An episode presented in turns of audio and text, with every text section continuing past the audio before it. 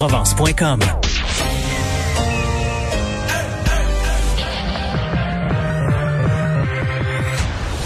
Deux, deux, deux, deux animateurs cohérents, deux visions différentes. Une seule émission, pas comme les autres. Mario Dumont et Vincent Dessureau. Cube, Cube Radio. Bonjour tout le monde, bienvenue à l'émission ce vendredi. C'est notre dernière euh, dernier rendez-vous de la semaine. Euh, J'espère que vous allez bien, que votre semaine s'est bien passée. Euh, bonjour Vincent. Salut Mario. Après-midi un peu chamboulé en actualité, évidemment. C'est toujours très particulier parce que euh, quand le SWAT sort à Montréal avec possible prise d'otages, etc., on imagine le stress. On a vu des gens réfugiés sur un toit, barricader les portes avec des objets. Donc, il y a eu de l'inquiétude, il y a eu quelque chose. Euh, on est de moins en moins certain, par exemple, qu'il y a vraiment eu euh, des, des, des, des, personnes armées là, en train d'opérer une prise d'otage réelle. Effectivement, on en sait encore peu là, sur ce qui s'est passé, sur ce qui se passe en ce moment euh, dans l'immeuble d'Ubisoft dans le cœur de Montréal. mais les, les nouvelles semblent un peu plus rassurantes dans la mesure où l'hypothèse d'un canular semble être l'hypothèse la plus plausible à l'heure actuelle encore, alors qu'on s'est énormément inquiété, avec raison, il hein, faut dire, là, je vous rappelle, d'un, on est cinq ans jour pour jour. Je vais te redonner les détails des commémorations à Paris, mais cinq ans jour pour jour après le carnage du Bataclan. Euh, Ubisoft est une entreprise française. Absolument. Ça, à moitié rapport, mais quand même. Ben, on pourrait quand même penser à un, à un, lien possible, alors que pour les Français, là, cette menace-là est vraiment euh, aujourd'hui là, c'est une blessure qui est, en, qui est à vif. Euh, donc, vous donnez les informations. 13h30 euh, cet après-midi, l'opération débute, relié à ce qu'on comprend être un appel qui a été logé à partir de l'immeuble d'Ubisoft. Euh, un appel qui a mené à une vaste opération policière. Mais ça, il semble pas y avoir de doute sur le fait qu'il y a eu un appel, une histoire de prise d'otage, un appel placé à partir du building lui-même. Ça, ça semble avéré. C'est ce qui semble, être, moins selon des informations assez solides. la police, par contre, de Montréal refuse de confirmer ça. Mais il y aurait eu donc un appel de l'immeuble, appel menaçant, parlant effectivement, là, on dit de prise d'otage, de gens armés. Alors, la police de plusieurs dizaines de personnes selon l'appel. Et là, euh, évidemment, ça déclenche euh, tout un bras-le-bas de combat à la police de Montréal. On envoie évidemment large périmètre de sécurité. Les policiers qu'on voyait là, armés euh, jusqu'aux dents, l'escouade tactique. On a vu les véhicules blindés euh, également entourer le secteur. Des, des employés d'Ubisoft. On comprend qu'on est en effectif réduit. Là, c'est 3500 employés d'Ubisoft à Montréal. Mais dans plusieurs buildings. Dans plusieurs buildings. Puis là, on est en pandémie. On est en télétravail pour beaucoup. Alors, il y a moins de gens. des employés d'Ubisoft se sont réfugiés sur le toit. Euh, ils y sont d'ailleurs encore toujours. Il y a trois portes donc qui donnent accès à cette terrasse-là sur le toit. Deux ont été bloquées. Là, on peut le voir avec les images d'hélicoptères TVA bloqués avec des gros objets, euh, ce qui montre qu'on est vraiment en confinement là, donc de, de sécurité. Et semble que dans une salle de conférence à l'intérieur de l'édifice, on ait fait la même chose. Euh, on a pu voir d'ailleurs, on a reçu des photos dans les dernières minutes de l'intérieur de l'édifice où effectivement on se barricadait à l'intérieur d'un édifice. Mais encore là, au fil des minutes, Mario, on voyait ça, là, mais ça, ça veut pas dire qu'il y a des tireurs. Le fait qu'on se barricade, c'est qu'on évalue qu'il y a peut-être une menace, mais on voyait pas d'image on a vu personne armé, on n'a pas entendu de coup de feu, on a vu personne courir en panique, on n'a pas vu de blessés. Alors, on voit en direct les images présentement à LCN de, de, gens, visiblement des gens qui étaient dans l'édifice et qui sortent accompagnés par des, des gens du SWAT, par des policiers du SWAT. Exact, et tout le monde Il y en a eu depuis, depuis le début qu'on sort des gens progressivement, toujours accompagnés par des policiers. Oui, et les gens semblent pas, euh, ça court pas dans tous les sens. C'est de façon Non, c'est pas la panique. Là. Assez calme, c'est bon signe. La, donc, euh, la, la, police confirme peu de choses pour l'instant. Valérie Plante a réagi dans les dernières minutes disant que son équipe est en communication étroite avec le SPVM, surveille la situation de très près. On m'invite autant de la mairie que la police de Montréal à éviter tout le secteur, donc du Myland là, entre euh, coin Saint-Viateur et Saint-Laurent. Et vous pouvez faire un rayon là, assez large autour de ça, qui est un secteur à éviter complètement pour encore sûrement un bon moment pour tout l'heure de pointe. Euh, et euh, vous dire, dans les hypothèses, puis évidemment, il est encore tôt là, pour se lancer là-dedans, mais quand même, vu que ça touche le monde du jeu vidéo, quand même... Il y a, un phénomène dans le jeu. Là. Ouais, l'histoire du swatting, là, donc qui est un phénomène qui existe depuis plusieurs années, où on voit entre autres des gens qui jouent en ligne, là, par exemple sur Twitch, qui se qui diffusent leur euh, leur, partie. et qui se font ce qu'on appelle swatter, c'est-à-dire que quelqu'un euh, est capable de savoir où cette personne-là habite, va appeler au 911 pour dire euh, il y a une prise d'otage ou dire il y a quelqu'un qui, qui, est armé à l'intérieur et on va regarder en direct, donc sur diffusion en direct en streaming, la personne voir ses portes être défoncées avec le SWAT qui arrive d'un côté comme de l'autre. Pour rire de voir cette situation. Pour rire de voir ça. Malheureusement, il y a eu des cas mortels où des gens ont réagi fortement. Il y a des cas vraiment qui sont devenus dramatiques. C'est un problème qu'on a dans le monde euh, des jeux vidéo. Mais ça n'a jamais été fait euh, dans une, euh, une entreprise de développement de jeux vidéo à notre connaissance. Mais est-ce que ça pourrait être le même Est-ce que ça peut être ça? Est-ce que c'est juste une mauvaise blague? Est-ce qu'il y a un peu plus sérieux derrière ça? On verra. Mais pour l'instant, je pense que vous avez des, des proches qui sont à Ubisoft. Il y a beaucoup d'inquiétudes dans les dernières heures. sachez que ça semble pour l'instant être non fondé. D'ailleurs, on disait qu'il n'y a pas de blessés là, à rapporter. Là, d'ailleurs, la STM qui a envoyé à proximité des autobus, donc au fur et à mesure, que, parce que le périmètre, évidemment, est sécurisé, donc au fur et à mesure que les gens quittent l'édifice, et là, ils semblent être assez nombreux à pouvoir quitter l'édifice à ce moment-ci, on les, euh, on les fait monter à bord d'un autobus. Alors, si on a du nouveau, on vous en fait part, mais pour l'instant, les nouvelles, heureusement, sont, euh, sont rassurantes.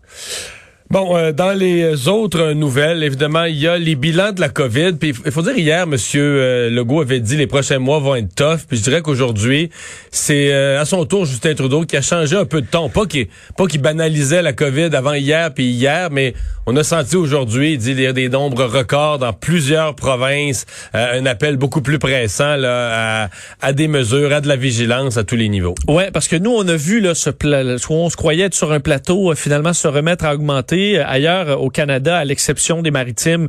Euh, c'est hors contrôle. Effectivement, là, on est en, C'est hors contrôle dans le sens que c'est une hausse là où tu vois pas le début du plateau. Non, on n'est pas en plateau du tout dans plusieurs euh, provinces euh, au Canada.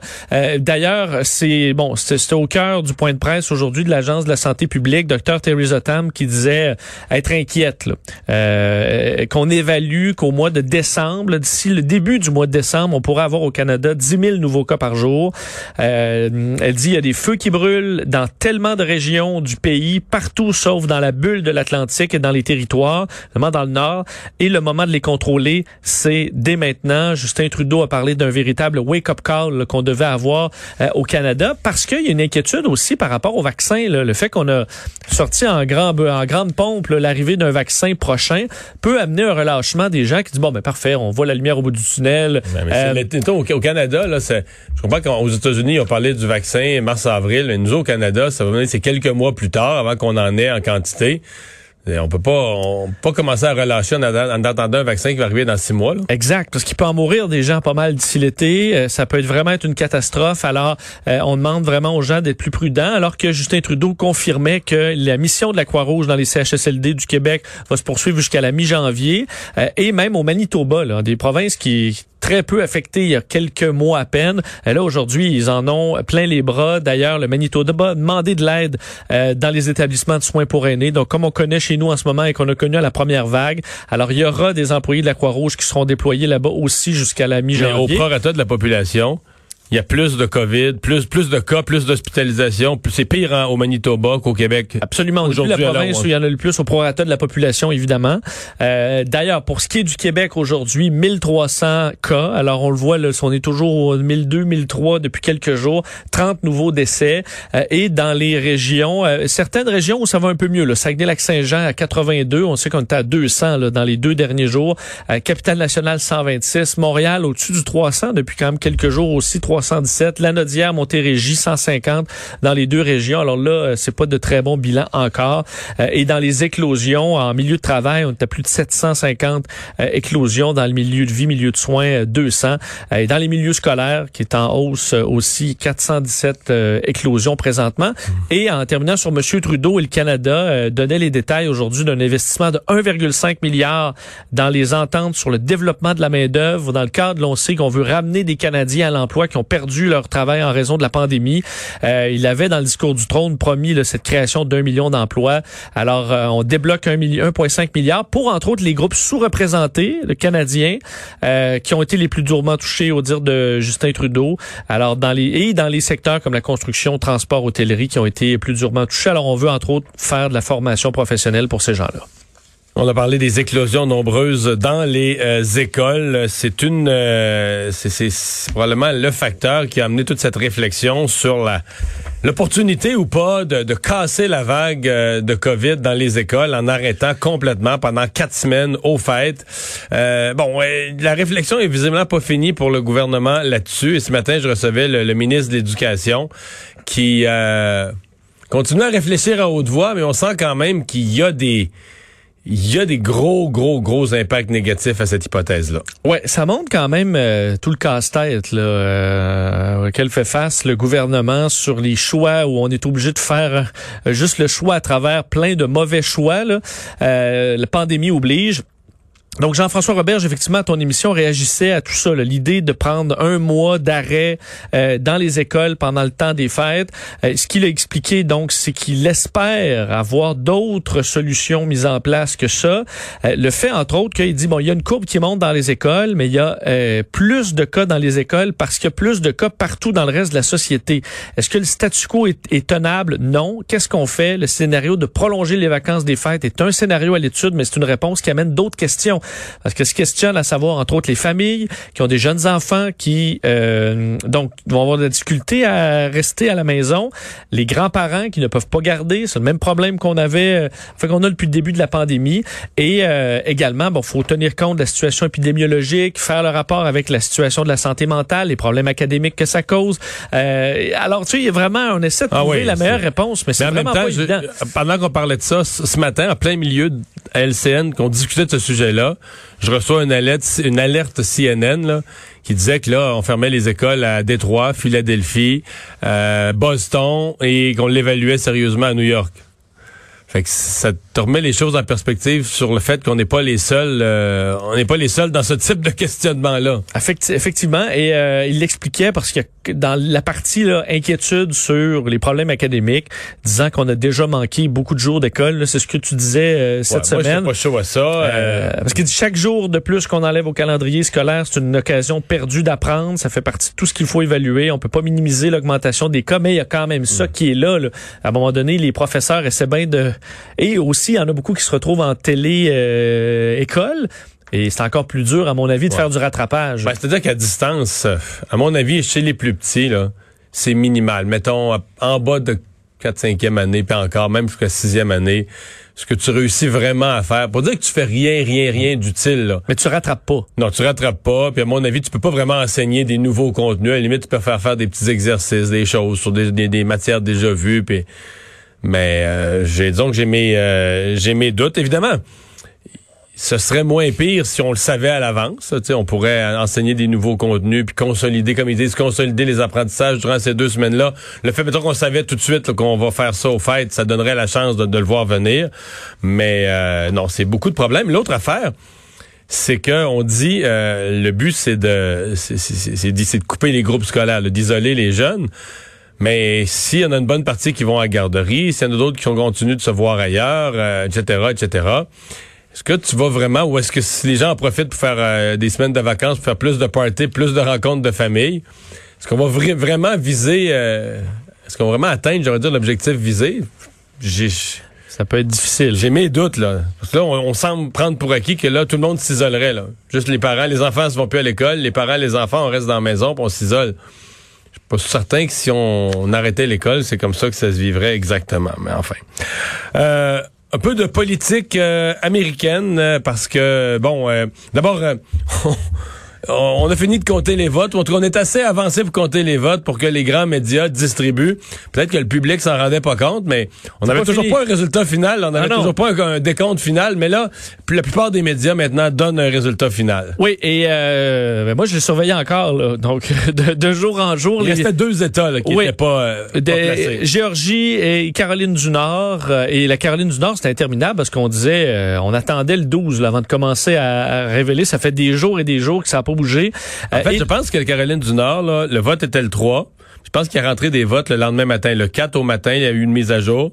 Je pense qu'entre le 4, il n'y a pas eu, de, pendant huit jours, il n'y a pas eu un chiffre qui a bougé. Rien. On attendait la fin de, du moment où on n'accepte plus que les, euh, que les votes arrivent par la poste. Et là, on commençait à donner les résultats à partir du d'hier. Euh, je veux dire, c'est interminable pour la Caroline du Nord. On se demandait si les choses allaient pouvoir virer de bord en faveur des démocrates, euh, mais c'était très peu probable. Effectivement, c'est pas arrivé. Alors, euh, les réseaux là, ont donné la victoire à Donald Trump pour la Caroline du Nord. Ça, c'est pas une grande surprise.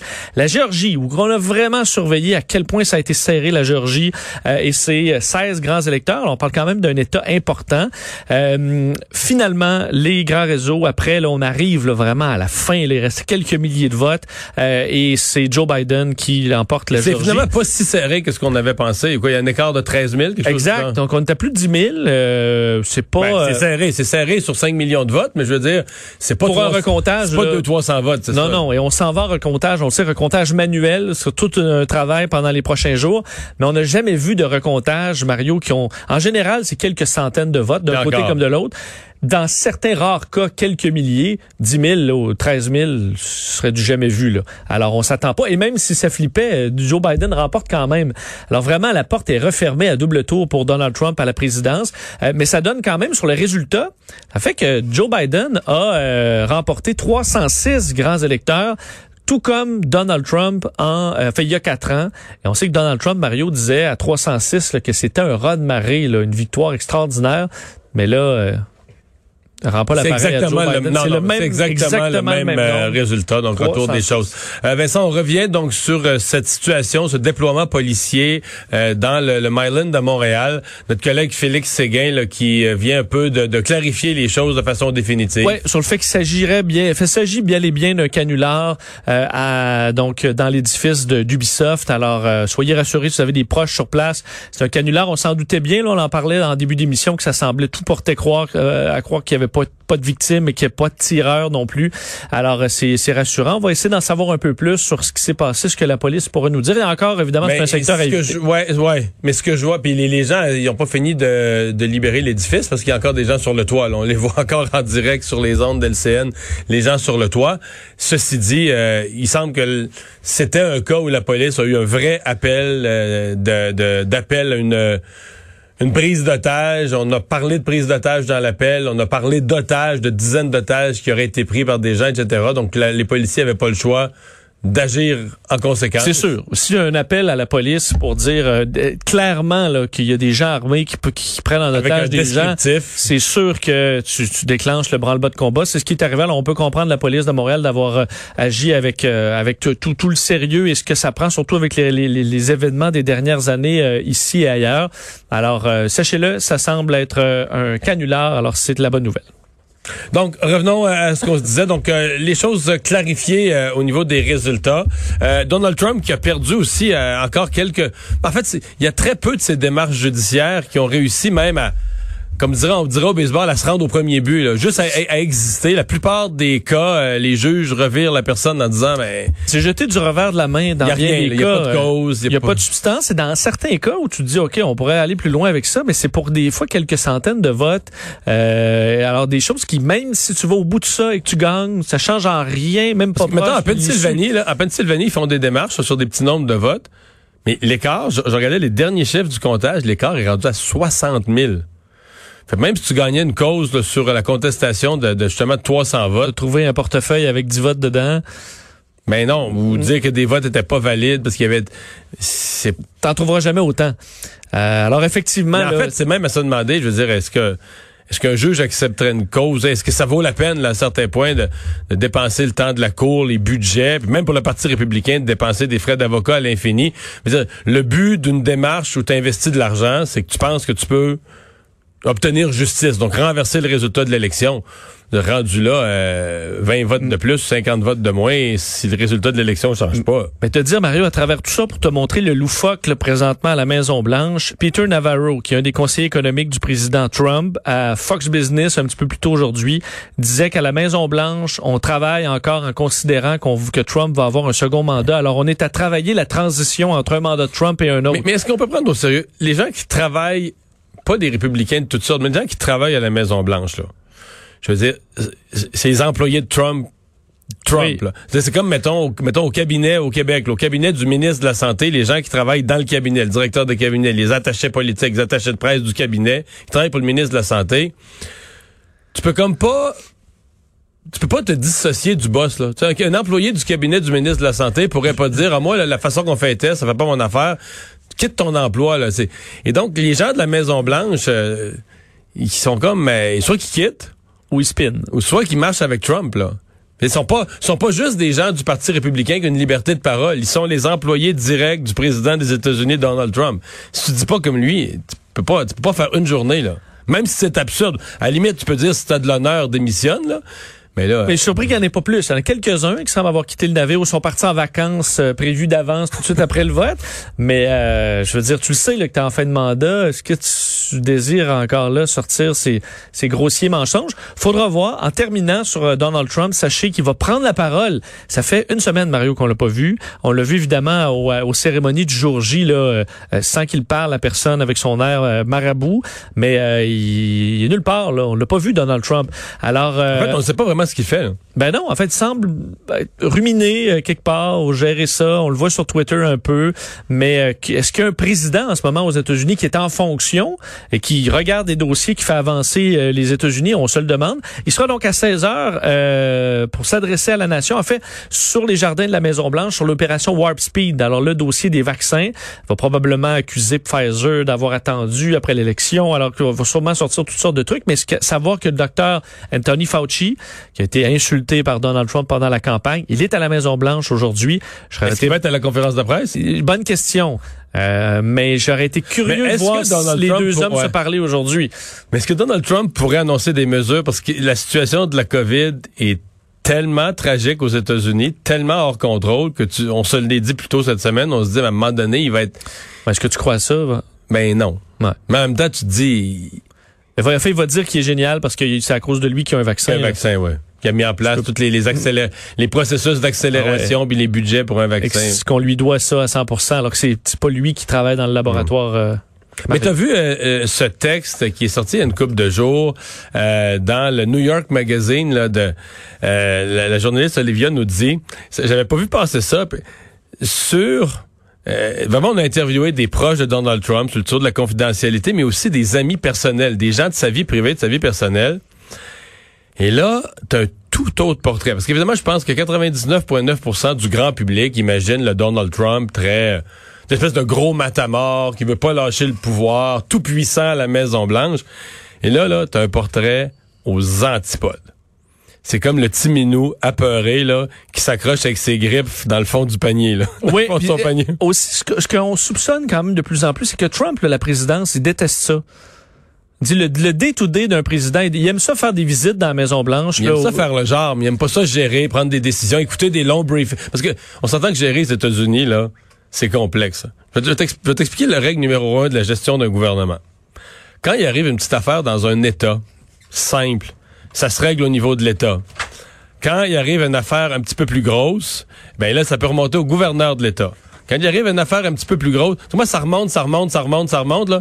Puis là, des gens compétents, susceptibles de, de, de trancher la question, là, dans une administration si grosse, l'administration américaine, il y en a des milliers. Mon point, c'est quand une affaire se rend, là, tu sais, que le, secrétaire l'a pas réglé, puis le puis là, ça remonte à Maison-Blanche. Parce que là, il va falloir que le président tranche la question. Là. C'est pas la question, là est compliqué. Eh non, mais c'est parce que les conséquences sont énormes. Il y a des vies en jeu. Il y a des vies en jeu, des budgets immenses. Parce que si c'était plus simple, là, quelqu'un en bas dans la hiérarchie aurait dit ben ouais, oui, oui. règle ça, congédie-le, euh, dépense-le. Voyons, investis. Oui, euh, Ou on a un drone présentement au-dessus d'un terroriste, mais on risque de tuer tant de personnes à côté. Civil. Civil. Puis là, le, même le général de l'armée dit moi je peux pas prendre, moi je peux pas prendre cette décision là tout seul. Faut que ça remonte au président. Donc, pour prendre des décisions délicates mais il faut que tu écoutes de longs briefings, que tu aies de la bonne information. Je veux dire, tu vas prendre des décisions plus importantes pour le pays. Tu peux pas dire, euh, ah ben là, moi, je veux pas le temps, là, je fais autre chose. ouais. Puis lui, c'est sûr que ça l'intéresse pas d'étudier à fond des questions, de, se pencher en détail. Parce que ce qu'on lit dans le texte, Mario, j'ai les citations là. euh, D'un, on dit il est, euh, il a plus d'argent, il a peur d'être arrêté, il a peur d'être assassiné. En gros, il a peur d'aller en prison, il a peur de faire faillite, puis il a peur d'être assassiné. oui, tu on Fait- qu'on vit dans la peur, là. Il vit dans la peur. Euh, donc, euh, et on dit, ça c'est le bout, il dit, il, il est effrayé. Il est la personne la plus insécure et effrayée que j'ai rencontrée. Il est trop effrayé pour être président, trop effrayé pour exercer le pouvoir, trop effrayé pour faire le travail. C'est pour ça qu'il agit de façon folle. Euh, il se sabote lui-même constamment parce qu'il se déteste et veut sortir. Je veux dire. Ouais. Mais, là, mais, mais le descriptif, c'est que présentement, ce qui le fait agir de la sorte, c'est beaucoup plus la peur qu'une soif de c'est une soif de pouvoir de, du tout-puissant, là, ou de quelqu'un qui se perçoit comme tout-puissant. Et il y aurait raison, euh, notamment dans... Écoute, Ben, c'est pas que impossible qu'il termine en prison. c'est pas impossible qu'il termine en prison. C'est pas impossible que ses affaires, c'est beaucoup moins euh, mirobolant qu'on pense aussi. là. Tu sais, s'il a pas payé d'impôts, il y a du flou en tabarouette sur sa véritable richesse, euh, sur, sur a les actifs qu'il y a exactement. Il y a des actifs, il y a pas de doute qu'il y a des bâtiments, mais il y a des dettes qui semblent gigantesques. Puis on sait pas trop à qui il doit l'argent. Puis toute l'histoire avec les Russes, puis des banques qui auraient prêté via l'île de Chypre, et tout ça. Peut-être des dettes plus grosses qu'on pense.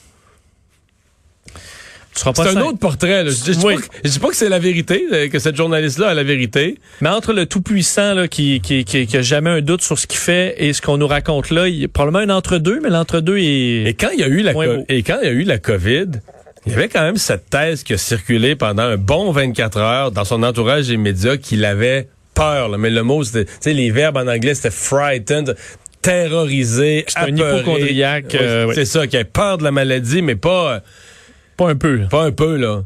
Fait que. Mais tu sais, c'est pas rare que ces gros matamors-là, simili matamors, dans le fond, c'est peureux comme une carpe. Là, tu sais, ça serait pas Oui. surprenant. Et c'est incapable de gérer l'échec dans ce cas-là. Et d'ailleurs, Mary Trump, la nièce de Trump, qui on comprend, elle l'aime pas beaucoup, là, à CNN hier, disait il se représentera pas en 2024 parce qu'il pourrait pas se mettre, il se mettra jamais dans une position pour revivre ça une deuxième fois. La défaite. C'est toujours sauvé de, de la défaite en inventant quelque chose, mais là, il est devant un fait accompli. Il ne peut pas se sauver. Il est obligé d'être un perdant. C'est pour ça qu'il va inventer toutes sortes d'affaires qui s'est fait voler l'élection parce qu'il est incapable. Ça vient de, de son père, entre autres, selon euh, qui disait les perdants, là, c'est la pire affaire. On peut pas accepter ça. Et ça, c'est vraiment inculqué chez. Donald Trump.